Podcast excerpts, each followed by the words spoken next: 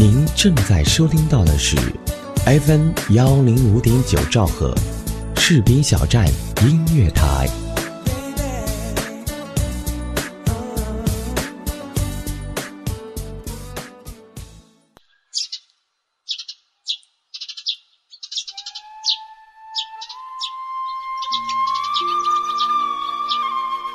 嗨，我们有见过吗？或许早已蒙面，但不曾真正认识。或许这是我们的初相遇，但相遇就是一次美好的开始。你现在在哪里？在做些什么呢？是在一个失眠的夜里，还是在一次归家的途中？是在公园的长椅上等人，还是在机场百无聊赖的等候属于你的航班，飞往你人生的下一站？而我在这里，我在话筒背后，在这里分享一段短暂的时光。那么你准备好了吗？我们启程了。FM 幺零五点九，士兵小站音乐台，城市漫游记。今夜李小维陪你一起失眠。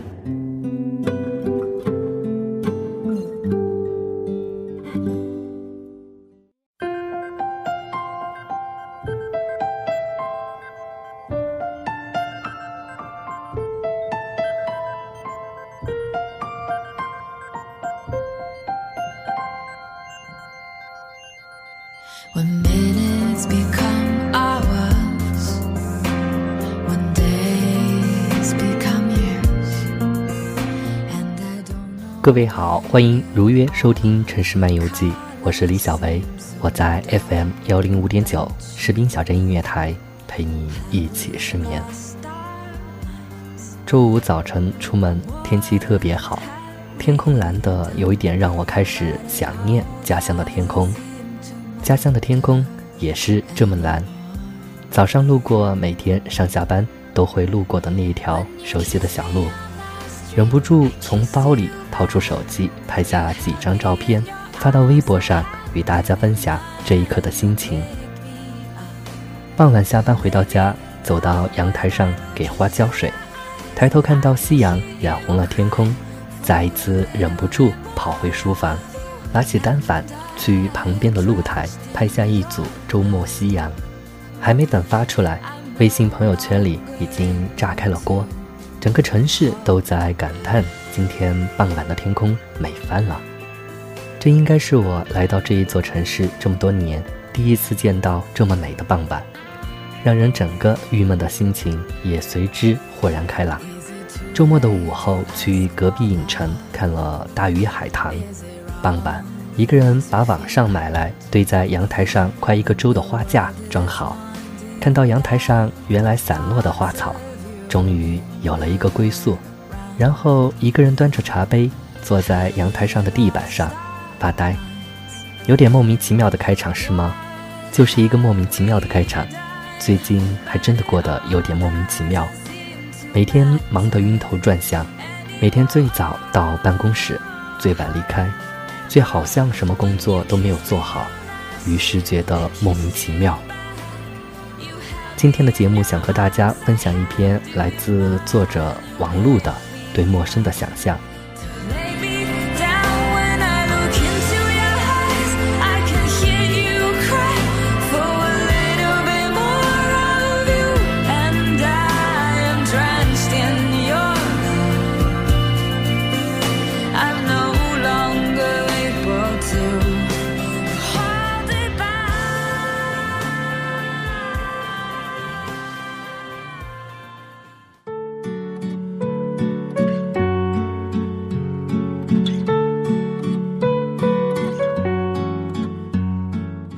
每天早上，我把猫粮投放在小区外围着空地的石栏顶上，那里临着步道，晨练的人来来往往。我通常趁周围没什么人的时候爬上栏杆，以免人家怀疑我想撒尿。有时候避不开，就直接爬了。一天放好猫粮下来，有个老头停住问我：“喂，你放的啥？老鼠药吗？”这并不奇怪，他很难想象有人会专门跑到这里喂猫。不过他的猜测让我觉得他可能不是特别幸福。遇到不解的事情，他不会往好的方面猜，而是往坏的方面猜，不想象成温暖的事。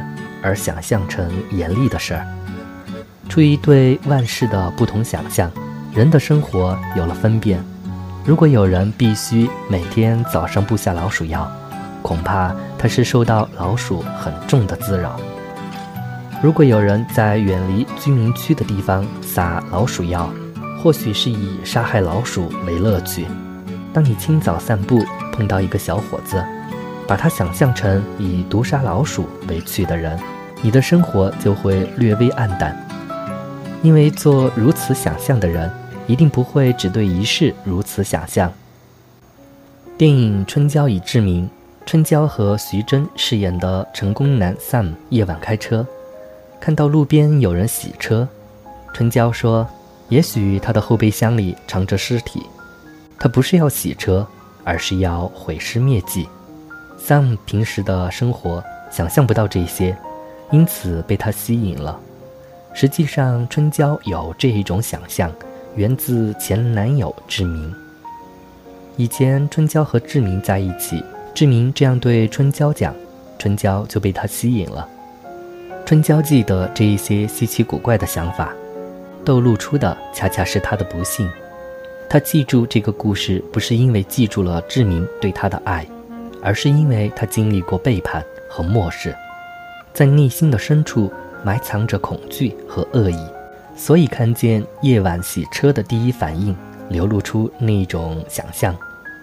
有那种想象的人并不好玩，和他相处久了，你会发现十分恐怖。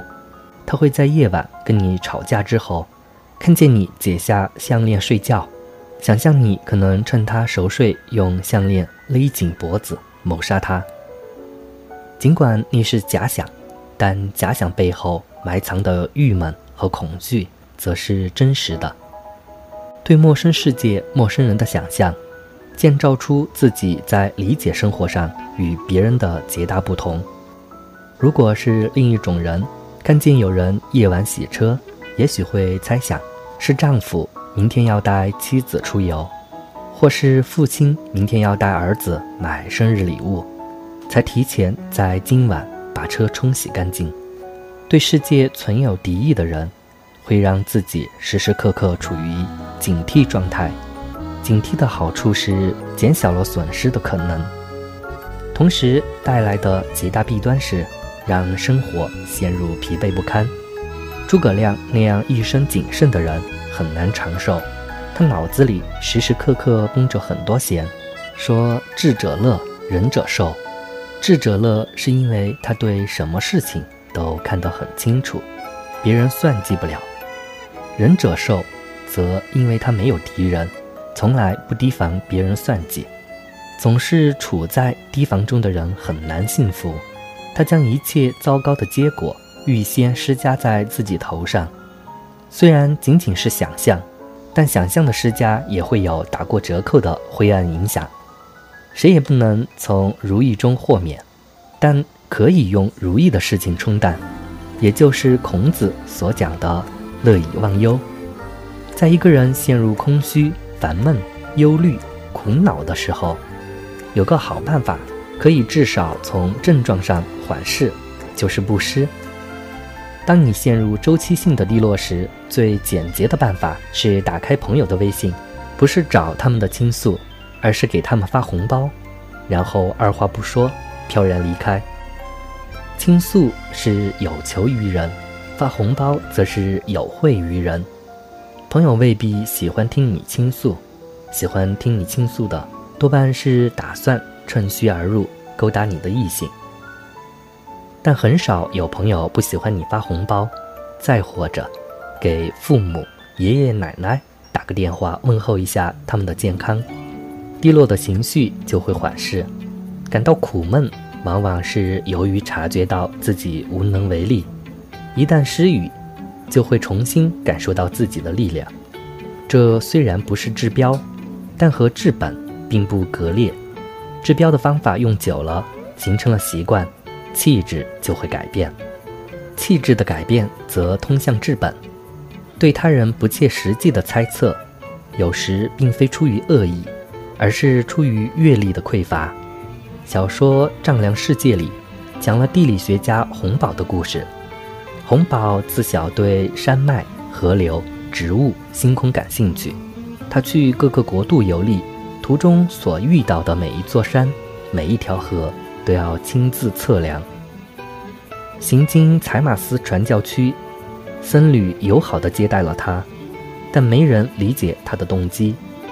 修道院院长以为洪堡此行背后一定有什么阴谋，没有人横跨半个世界，仅仅是为了测量不属于他们的土地。修道院院长算是见多识广的人，但他的所见所闻被限制在采马斯传教区。当遇到一个来自不同国度的人，想象就不够用了。这就是为什么人应当解除狭义的成见，去领略更丰富广阔的事物。我本科毕业后，在郑州一家教育培训公司上过两个月的班。负责给老师端茶倒水，老师是从郑州外国语等学校请来的。我没觉得他们的课有多么好，总觉得如果让我教，不会比他们差。那时候年轻气盛，想法藏不住，被大家知道了，同事就开玩笑说王璐这辈子的理想就是做第二个刘建辉。刘建辉是给我们代课教数学的。几年后，我出了书，很久没联系的同事知道了，从 QQ 上发来信息，说没想到你这样的人也能当作家。研究生毕业后，我来北京工作，入职前住在一位打工的舅舅家。我还有另一个舅舅，在老家的高中教书。这位舅妈说：“你怎么来北京上班呢？在咱县一高上班不好吗？”让你舅给你安排一个工作，咱们是亲戚，你又大学毕业，他还能不给安排吗？这位舅妈看了我租的一千五百块的房子，感觉太贵了，建议我在门头沟租六百块的，说那种面积还大些。我不太容易跟他解释我的选择，以及我每天相处的人和事。对我来讲，去门头沟住一个月六百块的房子。也不至于难以忍受。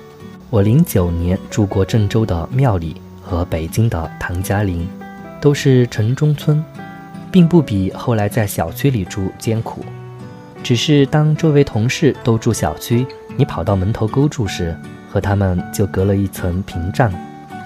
别人下班撸串就喊不到你了。选择一种环境、生活方式和消费模式，并不意味着选择这些。更意味着选择和特定的群体相处，你要跟一些人的生活差不多，至少表面上看起来差不多，才会被他们接纳。人需要理解他人的生活，理解和自己不一样的人存在于这个世界上。每天考虑的是什么？发愁的是什么？梦想的是什么？不去解释出狭义的认知。对他人的判断就会经常陷入武断的境地。好的，今天的节目就是这样，感谢本节目责编子恒以及监制浩然，我是李小维，下期节目再会。